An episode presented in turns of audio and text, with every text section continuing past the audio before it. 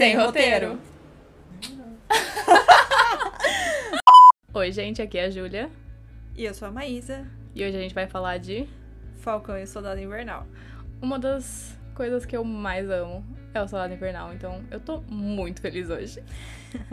É, a gente vai fazer um episódio parecido com o de WandaVision, falando sobre as séries, personagens, os nossos momentos favoritos e talvez o futuro dessas personagens aí no MCU.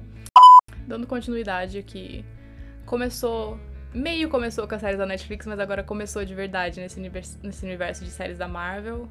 E tá dando muito certo pra eles, né? Que tipo, na verdade, o que, que não dá certo no universo da Marvel e da Disney, então, tipo, tem como dar errado com Bob Iger e Kevin Feige conduzindo? Eu acho que não, né? Não, não tem como, até porque é, acho importante a gente deixar claro, né, que não só a gente ama o MCU, mas a gente é muito fã, principalmente da saga do Capitão América. Então, assim, é, toda essa visão que vem trazendo desde o início é uma coisa que o Kevin Feige deu continuidade só com uma equipe nova.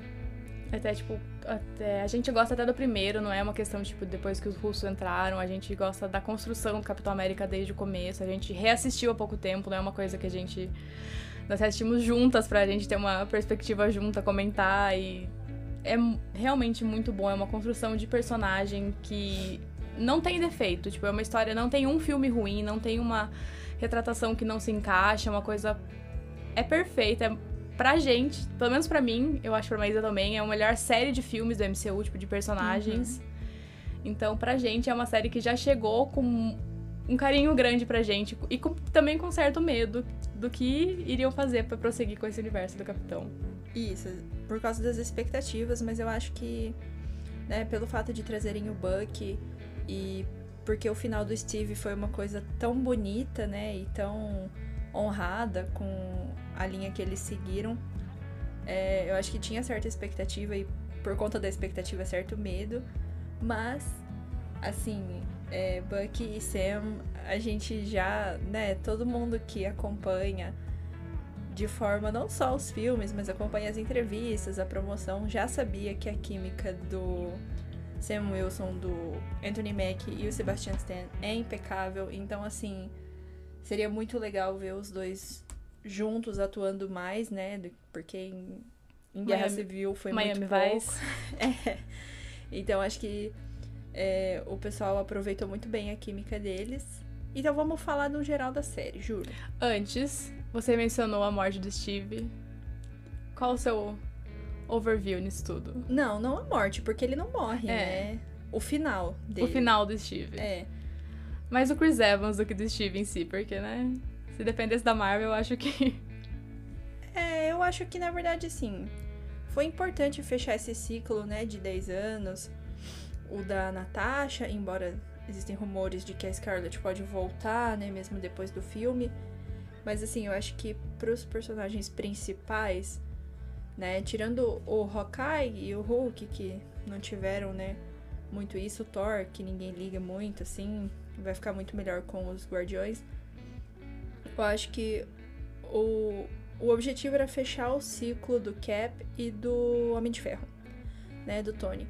Então, eu acho que não tinha maneira melhor de fechar. Assim, embora nos quadrinhos tenham muitos fins diferentes, é... não sei, eu acho que foi uma coisa bonita pra a história que eles decidiram seguir, né, nos três filmes, nos Vingadores. Eu acho que foi um caminho, assim, que foi uma homenagem ao personagem, só que foi um caminho também, um fim pro Chris Evans, como você falou, bem. Não sei, eu acho que foi respeitoso da jornada dele como capitão e tal, então melhor do que morrer, porque fica um pouco em aberto, né? Mas é, deixando claro que ele não vai voltar. Pra mim é uma coisa que, tipo, pelo tanto de HQ que eu já li do Capitão América, pelo tanto de, tipo, vamos dizer assim, entre aspas, né? Porque mortes do Capitão América que eu já vi, porque nunca ninguém morre de verdade, só o tio Ben. E então, eu não sei, eu meio que. Narrativamente, eles nunca iriam fazer um filme em que dois dos grandes heróis morrem. Ainda mais sendo que, tipo, são heróis que meio que representam coisas diferentes. Não coisas diferentes, mas tipo, já foram colocados um contra o outro e tem toda essa questão da rivalidade. Eles nunca fariam, tipo, os dois opostos do bem, assim, morrerem no mesmo filme, etc. Mas, tipo, narrativamente não funcionaria. Mas ao mesmo tempo, tipo, pra mim, eu gostaria de ter visto uma cena assim. Da morte dele. Da morte dele, numa questão, tipo, meio que representando alguma coisa, no, sabe? Um último, assim, uma última representação do Capitão América, ele defendendo alguma coisa, assim. Seria um bom fechamento pro personagem também. Não, não que o que aconteceu não tivesse sido, mas. É, mas agora a gente tem um novo Capitão é. América, né? Então, quem sabe? Quem sabe? É... Um Capitão América com muito mais ideais, vamos dizer assim, um certo. Que representa mais coisa, né? Sim, vamos uma, falar a verdade. Uma vivência diferente. É. E então, já puxando esse gancho para falar, né, do geral da série, é importante a gente ver isso, que o Steve, ele representava muita coisa boa. Tanto é que toda a narrativa dos filmes não coloca ele como assim um herói, patriota, como se ele fosse o salvador da, do mundo e da América. Não. No primeiro filme, ele entra em muitos conflitos. Ele vê que enquanto ele está representando a figura de um herói, existem homens morrendo na guerra e de fato representando seu país e lutando por alguma coisa. É... No segundo, ele entra em um outro conflito moral, né? Então, o tempo todo tem isso na saga do Capitão América. E eu acho que foi uma coisa muito importante para trazer para a jornada do Sam, que é mais pesada que a do Steve. Sim, é sempre politizado, não é uma coisa de agora, não é uma coisa só porque a gente tá nesse clima político tenso em vários lugares diferentes, não é uma coisa atual. Sempre foi carregado de política porque ele é uma ele é um personagem que nasceu já carregado de política. A primeira Sim. capa dele é ele socando Hitler, então tipo não é uma coisa um, um personagem que leva o nome de um país no, no nome, tipo, não tem como ele não ser politizado. Então, tipo, não é, ah, é porque tudo agora tem que ter alguma coisa assim. Não é essa questão. Não. Tipo, tudo é carregado de, de um significado desde o começo, não é uma coisa de agora. E o mais interessante é que, assim, isso foi intensificado na série, mas nos filmes já tinha isso, coloca em questão o patriotismo, né?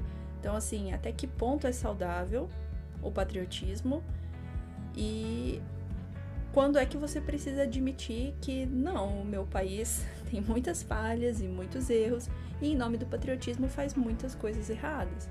Então acho que isso também foi uma coisa legal que trouxeram para a série e que pro Sam também tem um peso diferente, mas ainda assim extremamente importante. Então, qual que seria a visão geral da série, agora que a gente já falou tanto da saga, né? porque a gente realmente gosta muito dos filmes. É, que seria assim. Se você tivesse que falar, explicar para alguém que não viu ainda, qual que é a sua visão geral da série?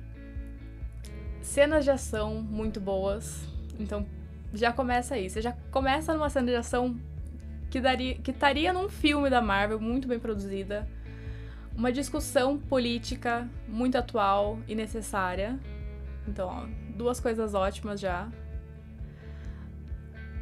Uma um mergulho psicológico que eu gostaria que tivesse ido mais fundo, mas que eu aceito.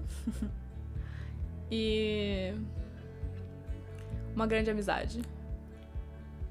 Com certeza, acho que para mim também os elementos assim de uma visão geral é é isso que a série fala. Ela fala do desenvolvimento desses dois. Né? Ela tem bastante ação, mas tem bastante a questão do Buck também, né? Que finalmente foi pra terapia. É... Tu não precisa, gente. Vamos pra terapia. É, e o Buck ainda, né, coitado, agora que ele voltou a ser o James, né, há um tempo, e depois desse tempo, de tudo que eles passaram, aprender a viver no mundo tão diferente do qual ele foi criado, e sem o Steve, que era a única pessoa que acreditava nele, né?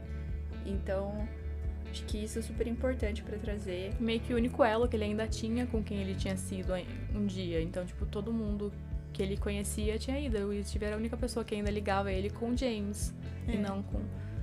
Então, ele era realmente sobre reencontrar aquela ligação com a pessoa que ele tinha sido antes de se tornar o soldado invernal. E que é super importante, né?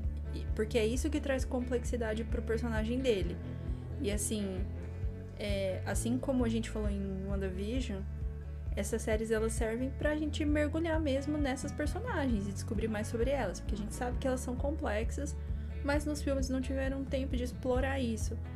Então acho que é, e o Buck em contraponto do Sam é uma coisa assim é, é, é muito legal porque o Sam foi soldado, né? Tem todo o treinamento militar e o Buck também, só que depois ele foi para um lado e o Sam foi pro lado oposto, né? Então é, não sei, a amizade do, do Sebastian e do Anthony também faz com que ah, qualquer cena que tem os dois é onde a série mais brilha, assim, tipo, pra mim, pelo menos, é.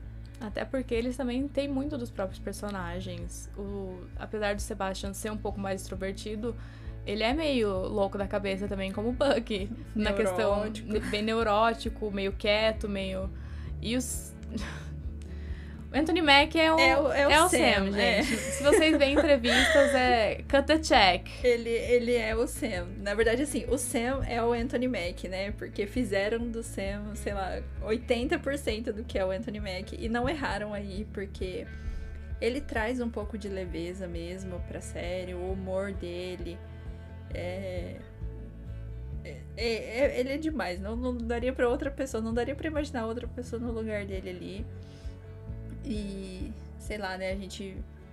Entre os fãs a gente brinca que as entrevistas, né, da, da época de Soldado Invernal foram meio que o teste que eles fizeram aí para essa série. E foi mesmo, né? Porque deu certo, uma dupla que, assim, não se imaginava. Pelo menos eu não imaginava até, né, sei lá, guerra civil, assim. Então, acho que tanto para quem gosta da Marvel, como para quem gosta de ação, para quem talvez quer se introduzir, talvez não entenda muito porque diferente de WandaVision fala um pouco mais, né, sobre o blip, o mundo depois do blip, tudo isso.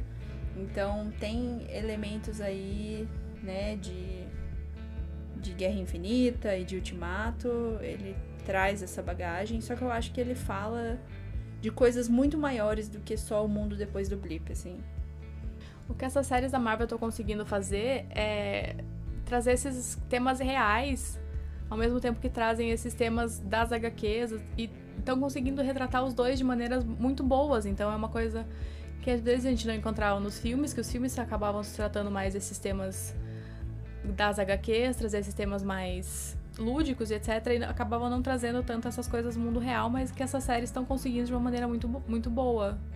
E que faz com que a gente como espectador, tenha muito mais empatia com a história, se relacione muito mais, porque, assim, é incrível que eles tenham feito essa série em 2019, antes da pandemia, e assim, se a gente só troca a palavra blip por né, coronavírus ou pandemia, a gente tem aí uma coisa muito fácil de você se identificar, tipo, como que era o mundo antes né, desse desse acontecimento que impactou o mundo inteiro, né? Já não era perfeito.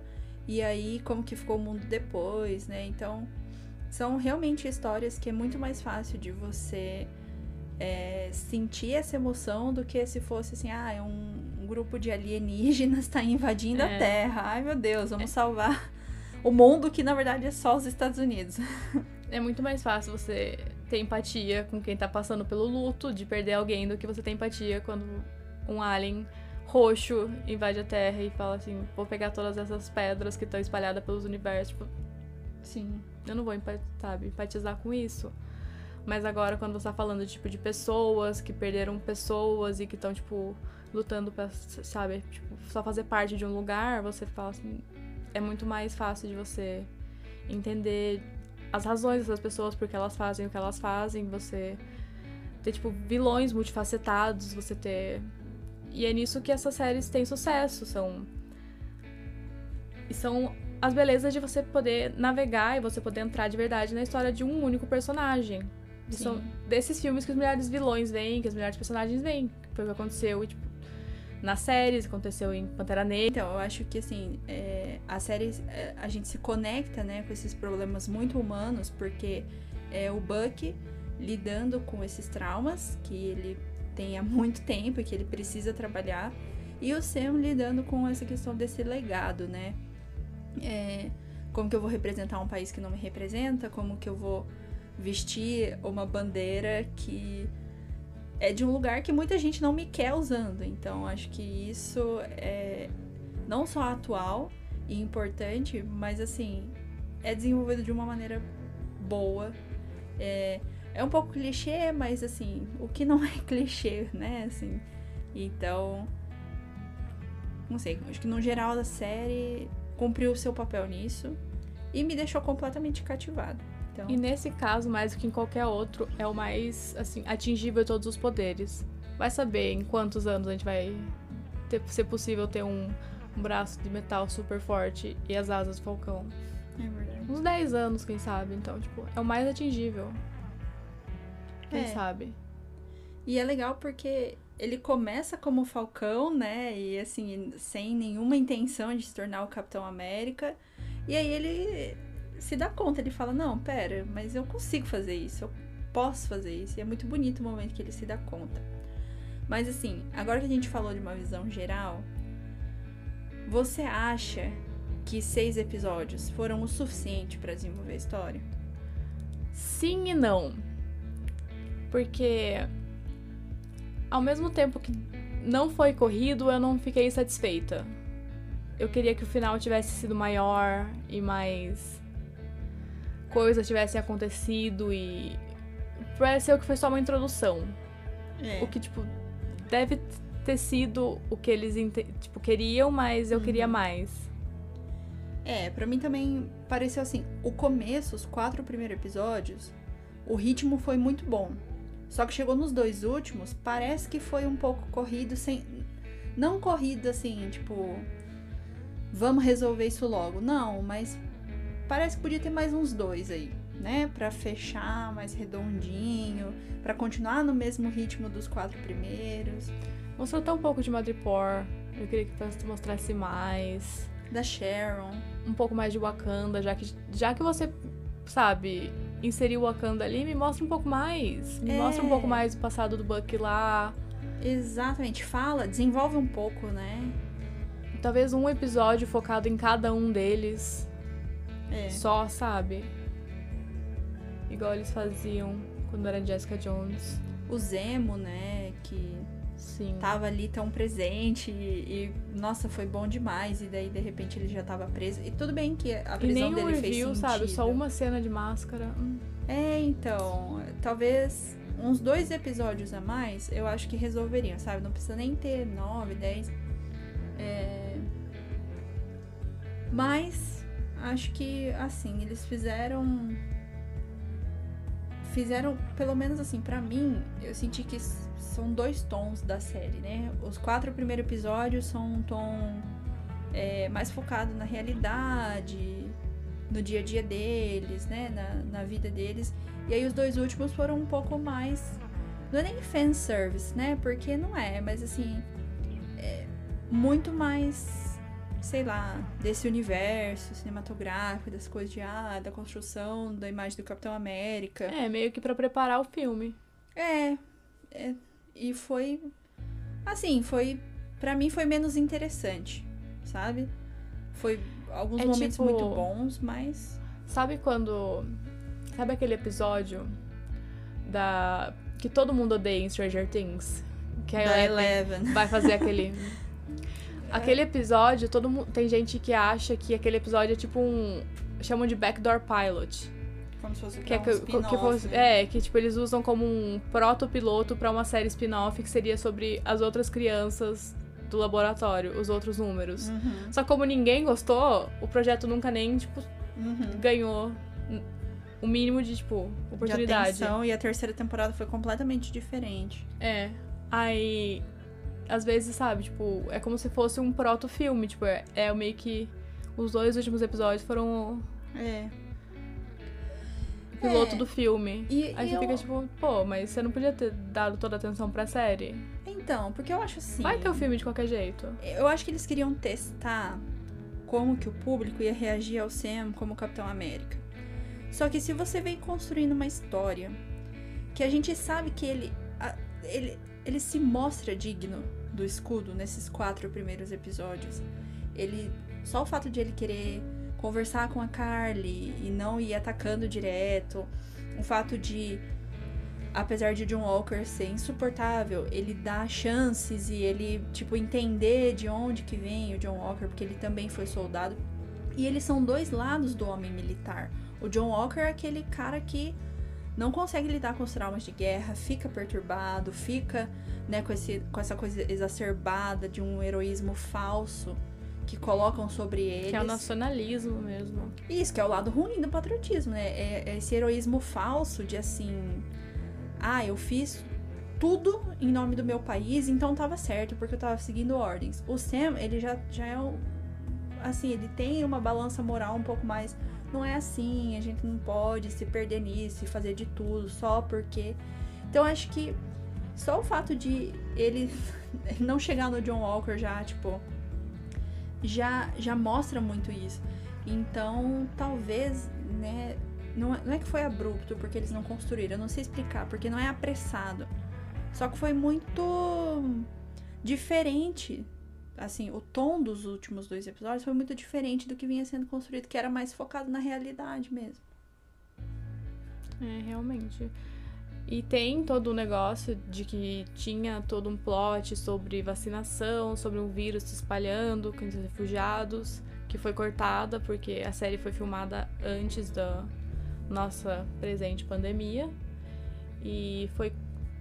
Por alguma razão foi cortada. Eu não acho que devia ter sido cortado, porque ia deixar a série ainda mais realista. Mais relevante. Entendeu? Estamos passando por isso, vai ter muita mídia daqui a, sei lá, um ano que vai estar tá retratando isso. Sim. Então por que não ser uma mídia que. Entendeu? E algo que foi feito antes ainda, né? É, entendeu? Nostradamus. é. Mas eles tiraram. Tiveram que fazer algumas regravações, porque eles tiraram essa plot do. da série.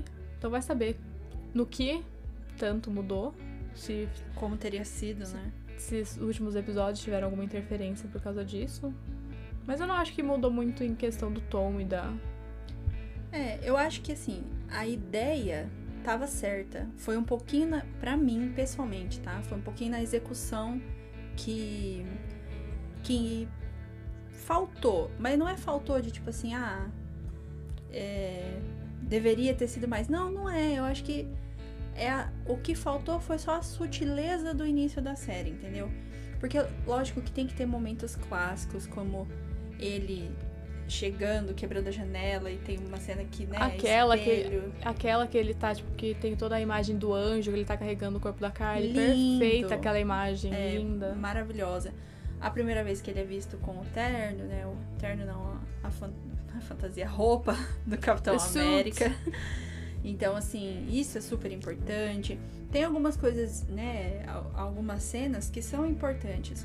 Eu acho que é só só um pouco dessa sutileza mesmo. Por exemplo, é, um dos momentos né, mais emocionantes do início da série é quando eles vão visitar o Isaiah. Então, né, o Isaiah Bradley, né, o Capitão América, é, na verdade, o super soldado né, negro que sobreviveu dos experimentos que fizeram, que também ajudou muitos outros soldados, resgatou, teve uma missão bastante parecida com a do Steve no primeiro filme, só que ao invés de ser considerado um herói, ele foi para prisão e continuou sendo ali alvo de experimentos, né, com o soro do super soldado e tal.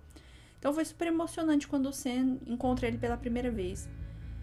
E aí aquele discurso no último episódio que o Sam dá, que ele tá vendo pela televisão, é um discurso super importante. Só que a forma como foi feita parece não é não é boba, mas é assim, Tipo, parece um, um, filme americano nacionalista, daqueles que eles falam, olha como a gente tem heróis, ó, tipo, sei lá, Independence Day, sabe? Um discurso meio clichê. E o problema não é o discurso, o discurso dele é bom. Eu acho que é o momento, entendeu? Talvez se, se ele tivesse falando aquilo é, numa sala fechada, com aquelas pessoas que representam, né, lá o, o aquele conselho de repatriação lá Então, tipo, é- é só um pouco dessa sutileza que teve nos primeiros episódios, que pra mim faltou nos dois últimos.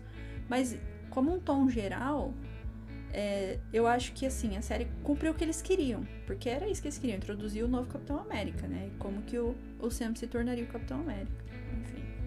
Então, isso que é complicado também, que tipo, parece que eles estão pensando nas séries como caminhos pros filmes.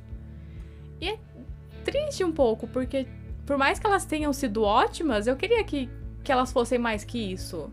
Um produto em si, né? É, não Sem- só um caminho é. pros filmes. Porque algumas das minhas. Eu tenho como favoritas algumas das séries da Marvel da Netflix, tipo, Demolidor e Jessica Jones são Nossa, ótimas. Demolidor, pelo amor de Deus. Demolidor não tem uma temporada ruim, não tem um- nada ruim. Tipo, fala mal da segunda temporada, e se você é uma pessoa que fala mal da segunda temporada, você é louco. Ela É ela é, muito boa. perfeita. Entendeu? A terceira temporada, quando cancelaram depois daquela terceira temporada perfeita, Nossa, dói. eu não sei o que a nisso. Netflix tava pensando. Não, não, Não, foi a não é, Netflix, é por causa né? da Foi a Disney. Marvel. É por causa da Disney, né? Mas, gente, Charlie Cox é Demolidor. Ele eu não é aceito mais ninguém como Demolidor depois de Charlie Cox. Ele foi perfeito. Kristen Ritter também como Jessica Jones, pra mim é. Entendeu? Aquelas séries são perfeitas e elas só são assim porque elas se deram se deram a permissão, se permitiram mergulhar nos personagens. Você aprende tudo sobre eles, você sabe. Acontece alguma coisa em Demolidor, você fala, meu Deus do céu, como que o que, que o Matt vai fazer? Você imagina o que o Matt vai fazer, você. Então. Sabe? E eu queria que as séries da, da, da Disney agora se deixassem acontecer isso também. Não só que deix- tipo, fossem caminhos pra chegar num filme, tipo, a pessoa vai chegar do ponto A ao ponto B e vai ser uma linha reta por chegar no filme tal. E é meio triste, porque Uhum. dá pra aprofundar esses personagens. Já mostraram como dá pra aprofundar esses personagens. É, nesse sentido, eu acho que o final de WandaVision foi mais satisfatório, porque por mais que, né, na cena pós-crédito teve ali, né, uma provocação que a gente sabe que vai continuar no cinema, é, eles fecharam de fato o ciclo, entendeu? Então eu acho que o Falcão e o Soldado Invernal, eles. é, não, não que ficou nada aberto, mas eles tiveram essa missão como se fosse só pra apresentar o Sam como Capitão América, pra que no filme ele já iniciasse como Capitão América, né? Porque anunciaram o quarto filme logo depois que a série acabou, não deu, acho que não deu nem uma semana, acho que só alguns dias. O Malcolm Spellman, né, que foi o criador da série, que vai continuar aí no, no quarto filme do Capitão América, que vai ser o primeiro do Sam como Capitão América.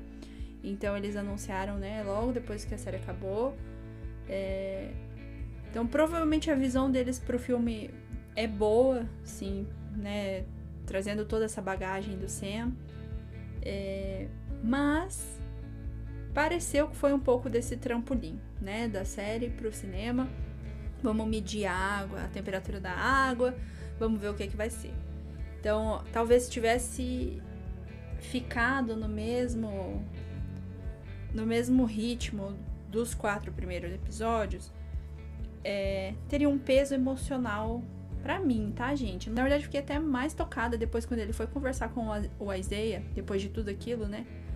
É, e aí ele levou o Isaiah pro museu pra ver a história dele e tal.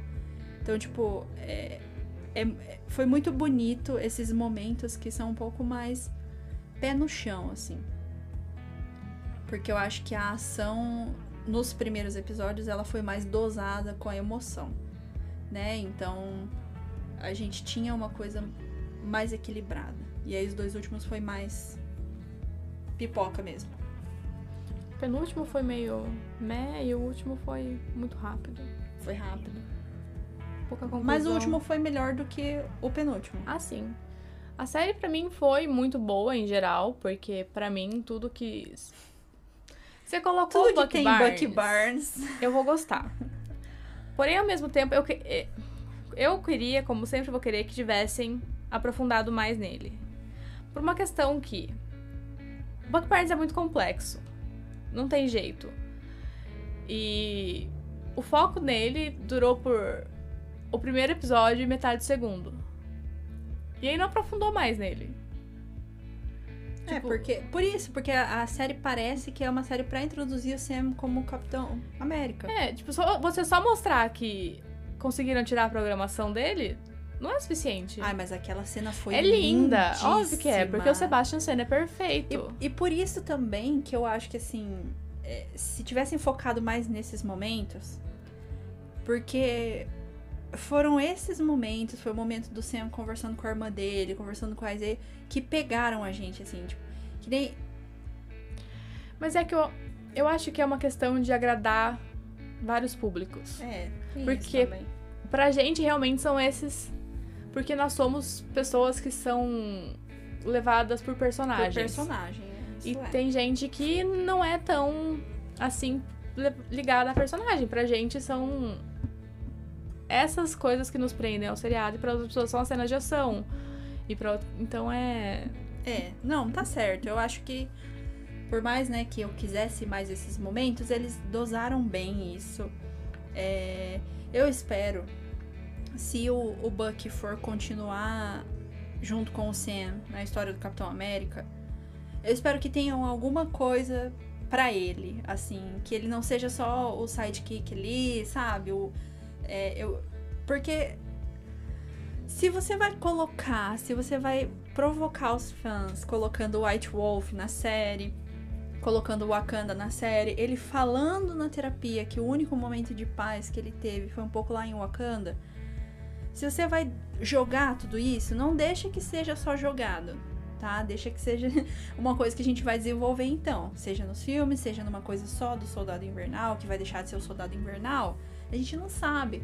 Então, assim, eu espero que isso não seja perdido, né? Porque de fato a série era sobre o Sam. Então, é... me enganaram. Não, mas faz sentido que tenham focado mais nele, né? Mas eu acho que assim, essas pequenas provocações da história do Buck me deixaram satisfeito o suficiente pra pensar, hum, então vão desenvolver mais isso pra frente. Ou eu espero que seja. Meu voto é Natasha volta de alguma forma e eu finalmente tenho Bucknet. Ai, Júlia, ó, ela e o chip dela, gente, eu nunca vi isso, pelo amor. Eu não consigo, gente. Eu tenho meus chips e eu não vou largar. Mas Ai. Bucknet, eu. ah, Se desenvolverem só a história do Buck, já tá ótimo. Ele merece ser feliz. me dá unha do mindinho, eu quero braço até o ombro. Não, isso não foi nem introduzido no- nos filmes, nem. Tem um. Tem uma- uma, uma- cena. Ah, olha lá, eu sabia que você ia falar dessa cena. Uma cena em, em Guerra Civil e aí já. Ai, pelo amor de Deus. Podia ser, é uma pista. De, os, os russos me deram uma migalha. Love Kernels. Não, é. Eu tenho Love Kernels. Eu não sei, até porque a volta da Scarlett é uma coisa incerta. É. Ela tem muito asiático pra interpretar por ele. Ai, ai, pelo menos. Ai, não, ela tá aprendendo, espero, né? O Colin Jones tá ensinando pra ela como ser ela, melhor. tá, ela tá aprendendo que não é assim. Mas é, eu tô muito ansiosa pro filme da Viúva Negra. Acho que a gente foi privado muito tempo desse filme, então. Não sei, mas. Não, Disney deve estar pensando, já que eu tô lançando no streaming, devia ter lançado ano passado logo. É, eu acho que eles devem estar meio arrependidos. Devia ter ganho tanto dinheiro no passado. Ah, Ah, mas vai ganhar esse ano também. Eles vão cobrar. O quê? Aqui vai ficar o quê? 60 reais? 70? 70 reais? esse canal não, não condona pirataria. Não, a- gente é a favor da democratização do entretenimento, entenda isso como você quiser. É, 70 reais. 70 reais pra ver um filme que depois vai estar de graça depois de que um mês, dois um mês. meses. Raya já tá. Então, é... gente, é muito dinheiro. Assim, realisticamente falando. Nossa no- moeda é desvalorizada, mas não tanto assim. Não, mas assim, realisticamente falando, no Brasil de 2021, é... mesmo se você tiver 70 reais, sabe, pra ver um filme, assim, se não tiver sobrando muito, espera um mês ou arranja outra forma de assistir, porque assim. é, a Disney não tá precisando desses 70 reais. A Scarlett Johansson não tá precisando, sabe? Então, sei lá, eu acho meio absurdo isso. Porque... Faz um pix pra nós. É, você já paga mensalidade, né? Já. É, é, é um negócio sem noção isso. Tipo, cobrar mais. Ah, porque Se tivesse saído no cinema, a gente ia ganhar um bilhão de dólares. Beleza, ia ganhar um bilhão de dólares. Mas quantos bilhões vocês já não ganharam? O que, que custa mandar direto pro streaming, sabe? Mulan, eles esperavam que fosse um sucesso muito maior por causa do mercado, né, chinês. É, e assim. Porque eles acharam que era um filme bom. É, e, e é uma coisa que, se você pensar realisticamente, quantas pessoas que não vão começar a assinar a Disney Plus só por conta da Marvel, que já começaram, sabe? Então, é um negócio que pra mim. é- Eu não ia gastar 70 reais no cinema. Não. Até aqui, que cinema é caro no Brasil, Eu ia pagar meia e eu ia gastar 12 reais. a gente não paga mais. Ah, é doador de sangue paga no Paraná, né? Então, mas por exemplo, vamos falar de Brasil. É, no nosso estado, doador de sangue, além de idosos acima de 65 e estudantes pagam meia. Mas em São Paulo, por exemplo, ninguém paga meia. A média de, de um ingresso de cinema em São Paulo é 30 reais. É caro. Pra gente é caro, tá? A gente é do interior do Paraná. Então, na nossa cidade, é, seria o quê? 17, 16 reais em dias tipo quinta e sexta-feira. Se a gente fosse antes da quinta-feira, por exemplo, de segunda a quarta, é mais barato ainda. Então existe um, um dia aqui na quarta-feira que é meia da meia. Então a gente pagaria, sei lá, é, 7 pra, reais. 7 reais pra ver um filme. Se fosse naquela sala IMAX ainda, 3D e tal. Então, tipo, se a gente fosse ver até em 2D, pagaria 5 reais. Então, assim, pelo menos falando no interior do Paraná, cinema não é uma coisa cara. É, E a gente não ia comprar pipoca, galera. Só. É, a gente compra coisa tipo na Americanas, sabe, no, no mercado. A não ser se se o balde do Cinemark É, fosse se tiver brinde. É, porque assim, é muito mais caro, o cinema é muito mais caro bombonier do que o ingresso aqui na nossa cidade, tá? Em São Paulo eu sei que é diferente, em Curitiba também é um pouquinho mais caro, mas também não tão caro. Mas é a menina do campo. Mas é, então, no- na nossa cidade é bem mais barato, então a gente conseguia ir no cinema uma vez por semana, inclusive saudades. Mas assim, realisticamente, 70 reais é, é absurdo pra você assistir um filme, sabe? É, nem, eu não compraria nenhum DVD de 70 reais, então. é, ainda mais um filme que vai ficar disponível depois.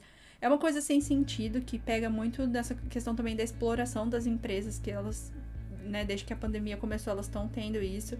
Então, assim, é, não estamos dizendo nada, só que acreditamos na democratização da cultura, então assista da forma que você preferir, compartilhe a sua senha dos streamings com seus amigos.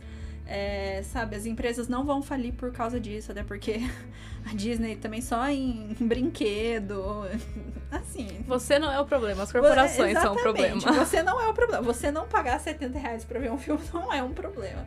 E quem fala isso, olha, francamente, é, não, não vamos ser esse tipo de canal. A gente está falando pra vocês consumirem de outra forma ilegal? Não, a gente não tá falando isso. A gente só está falando que é um absurdo. Então, Então ainda vai ter Viúva Negra esse ano, que vai ser em julho. julho, Tem Loki em junho. junho, junho, é. Loki vai ser. A, a próxima, a próxima coisa vai ser Loki.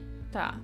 Aí vai ter Viúva Negra, aí Eternos. Só que Eternos, assim, não saiu nada sobre Eternos além do elenco. É, então, Como que vai ser esse ano? novembro, Eternos. E. Ah, tem Shang-Chi também. Verdade, gente, saiu o trailer até então, deve estar Saiu. mais perto que Eternos. Eternos provavelmente vai adiar.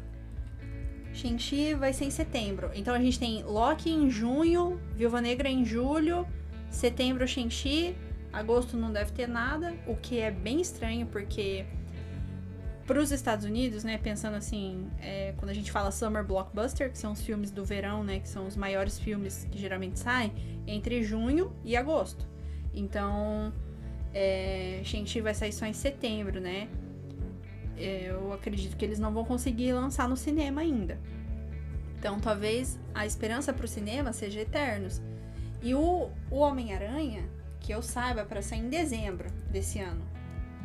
É, o No Way Home. É, é pra sair esse ano em dezembro, dia 17 de dezembro. Então, assim, não sei como que a Sony vai querer fazer isso. Porque a Sony não vai querer deixar o Homem-Aranha direto pro Disney Plus. De jeito Não. nenhum. A Sony tem streaming próprio? Não que eu saiba. E Biomax não é deles, né? Não, porque HBO é da Warner. Então, assim.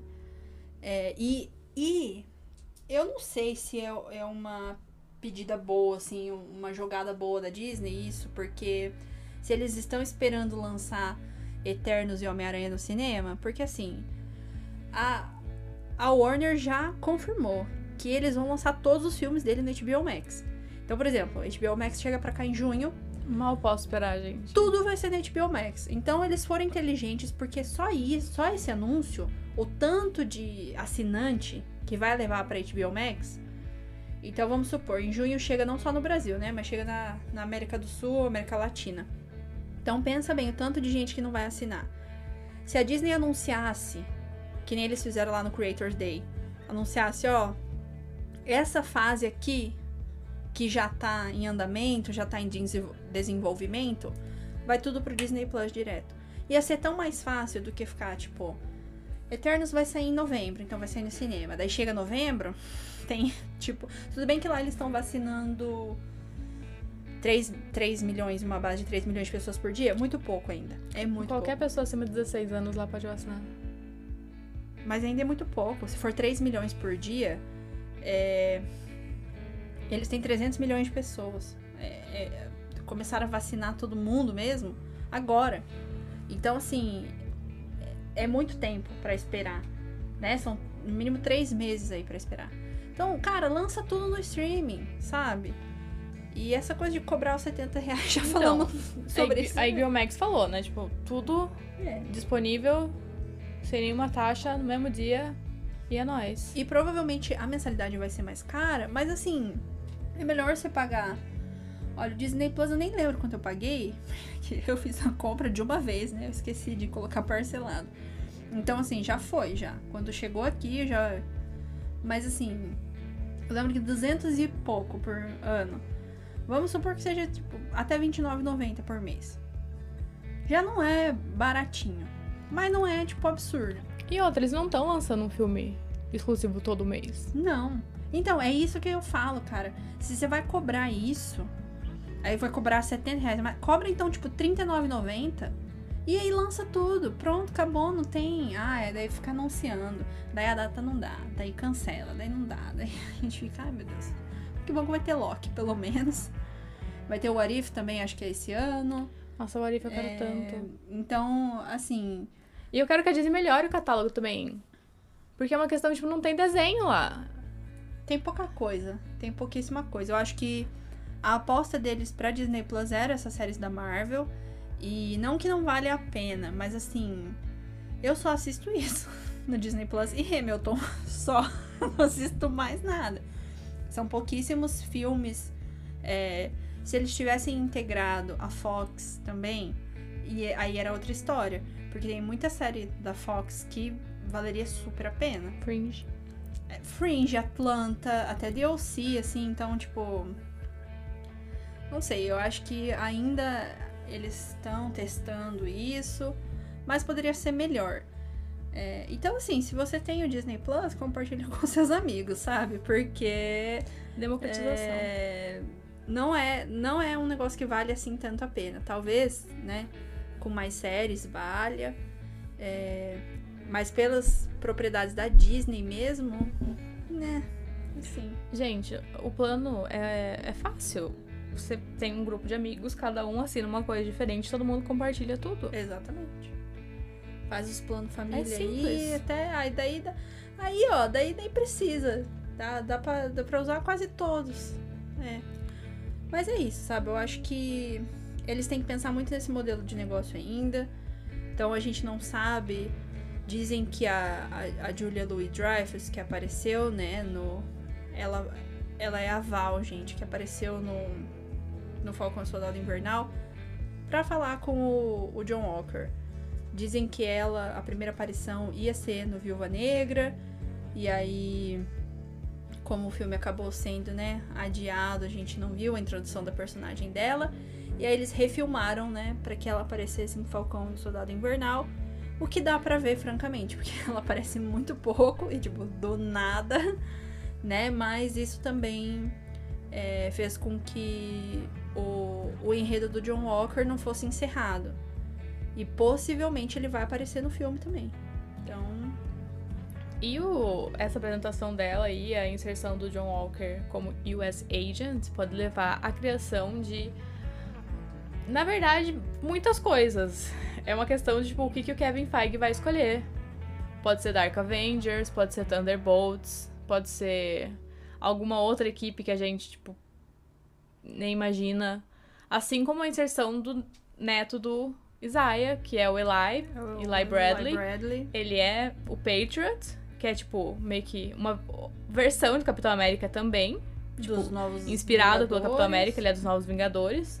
Assim como a Kate Bishop, que vai ser introduzida Vai na série aparecer. Hawkeye. É. Essa é outra série que eu tô animadíssima, então assim, também é, é uma coisa pra, né, pra gente ter esperança aí esse ano. Então, tipo, eles estão aos poucos in- introduzindo coisas que vão, que pelo jeito vão ser parte das, dessas novas fases. São os Novos Vingadores, esse novo grupo que a gente não sabe ainda se vai ser Thunderbolts, se vai ser Dark Avengers, o que, que vai ser. E tanto esse Young Avengers pode ser o The West Coast Avengers, que a Kate, que a, que a Kate também faz parte. Então a gente ainda não sabe qual vai ser esse. Quem, vão, quem vai ser esse grande grupo que vai ser das novas das próximas fases. Mas a gente sabe que tem várias opções e que eles estão apresentando bem de leve essas pessoas que vão fazer parte dessas próximas fases. Eles estão, tipo, tentando, realmente, tipo, testando a água, colocando o pezinho, falando, hum, e aí, o que vocês acham disso aqui? O que vocês acham daquilo? Eles estão testando várias coisas e usando essa plataforma mais segura, que gasta, acaba mais gastando menos barato, é. gasta menos dinheiro, tem menos. tem- eles se arriscam Tem menos, com esse risco, jeito é. e vão testando essas novas configurações e vendo o que, que o, como o público responde. É, e eu acho que assim, isso serve também pra medir o que que vai ficar só no Disney Plus e o que que vai pro cinema, né? Então, por exemplo, vamos supor que a série do Hawkeye seja um sucesso e todo mundo ame a, a Hailey como como Kate Bishop.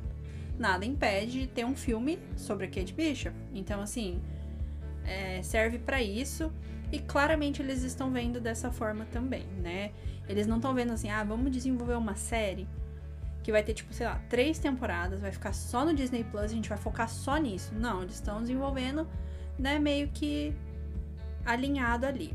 Mas, como a gente falou no episódio de WandaVision, pelo menos eu, Maísa, não acredito que ele vai continuar com esse formato, tipo, 10 filmes, um único vilão, ah, é um. Não, eu acho que até por estar nessa coisa experimental, que a gente vai ter um monte de história diferente aí, um monte de coisa. E eu não faço ideia do que esperar para o futuro do Capitão América. Então, assim, eu sei que eu gostei do, do início, eu gostei de todo. é, de toda a preparação, né, do Sam como Capitão América. Eu não sei o que esperar, porque o Zemo, novamente, não morreu, foi pra prisão de novo. Foi muito legal mesmo ter ele na série. Eu acho que o Daniel Bru é perfeito como Zemo. Ele de máscara foi muito legal. A Sharon também. O final da Sharon, que provavelmente vai continuar né, no, no filme do Capitão América. É, O que, que ela vai fazer agora? Ela vai vender os segredos? Ela vai se alinhar com outras pessoas, com outros vilões? Então, acho que assim. Muitas possibilidades, só que nenhuma concreta e nenhuma que diga assim: olha, vai ser sobre isso. Então a gente fica curiosa, né? Bom que tem Loki no mês que vem pra gente sossegar um pouco.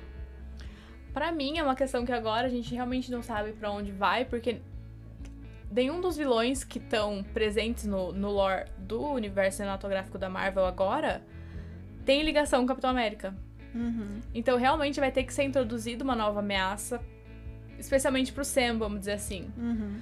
Porque não existe Ou, ninguém tipo, agora. Ou vai ser a Sharon e o John Walker mesmo, entendeu? Tipo, ele É. tendo que lidar com isso, que são vilões já vilões entre aspas, que são personagens já introduzidas, não tem nada de alien, porque gente, vamos combinar. Muita coisa já vai ser no espaço, muita coisa. Eternos vai ser no espaço, Capitão Marvel vai ser no espaço, o Guardians e o Thor vai ser no espaço. Então assim, a gente precisa que o vilão do Capitão América se... nunca foi um alienígena, Capitão... o vilão do Capitão América. Então, eu acho que eles vão continuar nessa base, é, porque deu certo. Só que com, né, esses novos personagens, esses novos desafios aí. nesse mundo pós-blip. A Sharon, né, com, com essa, essa questão aí de, de voltar e de ter conseguido perdão. E.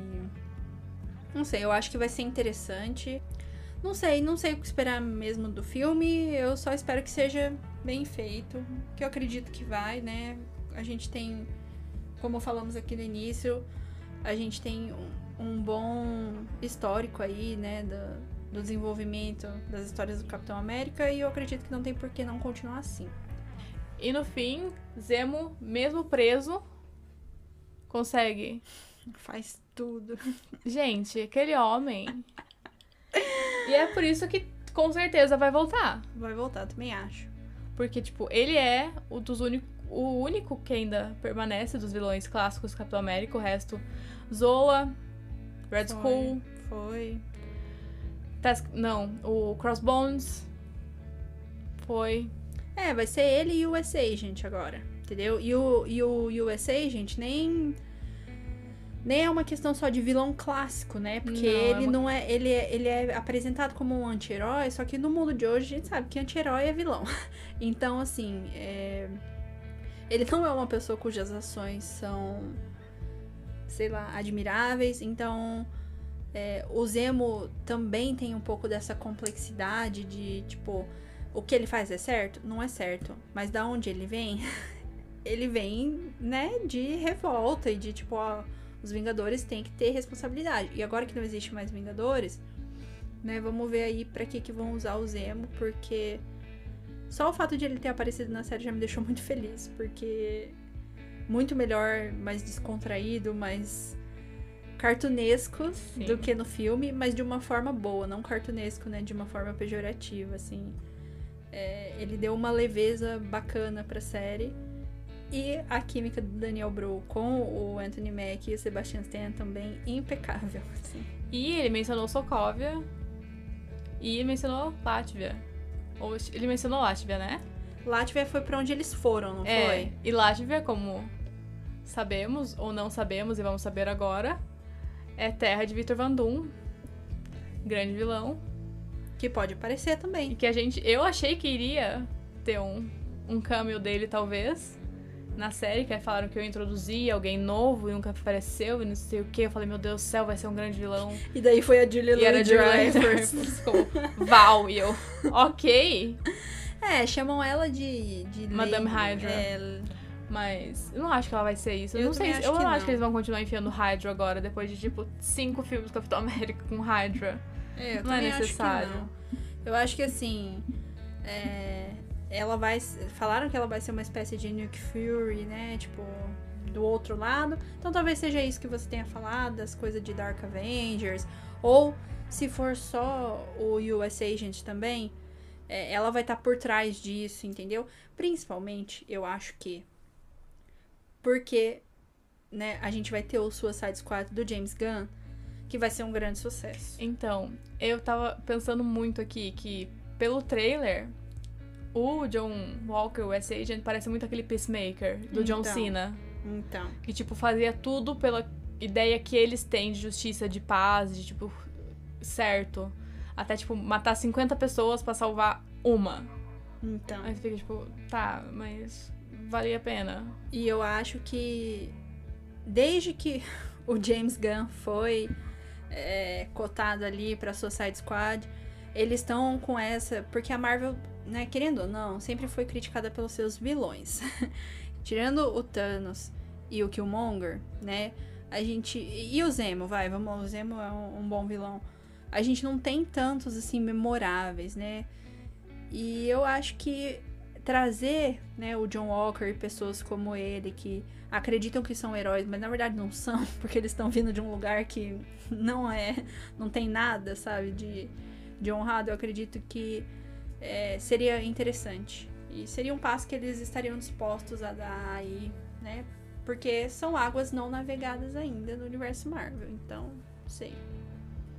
É complicado, porque, tipo, a gente não tem nenhuma ideia ainda de pra onde vai.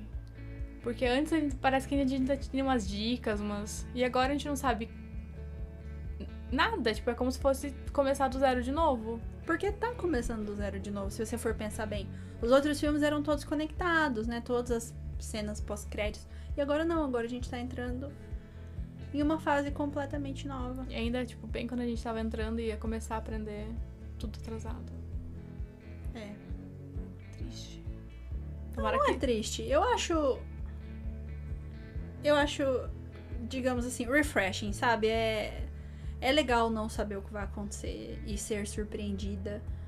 É, então, não sei. Eu só espero que, que façam cada vez conteúdos melhores, com pessoas diferentes. é, e não contem sempre as mesmas histórias. Então, é, pra mim é isso. Então, assim, se você gostou desse episódio, vai ouvir o de WandaVision, é, vai ouvir o da Taylor Swift. Se você não gosta de Taylor Swift, espere que a gente vai falar mais de música, é, de, De- TV, De livro, de internet. comportamento, entretenimento. Então, é, por mais que, né, o outro episódio também foi da Marvel, a gente sabe que às vezes pode ficar cansativo pra quem não é fã, mas como a gente é, a gente não podia deixar de falar. Se você quer que a gente fale de alguma coisa específica, manda pra gente, quem sabe a gente fala. Manda pra gente, na descrição de todos os episódios tem o nosso e-mail, então sugestão de pauta, de tema, qualquer coisa. É, eu acho que por hoje é só, a gente vai ficar por aqui, mas só ficar ligado. Beijo,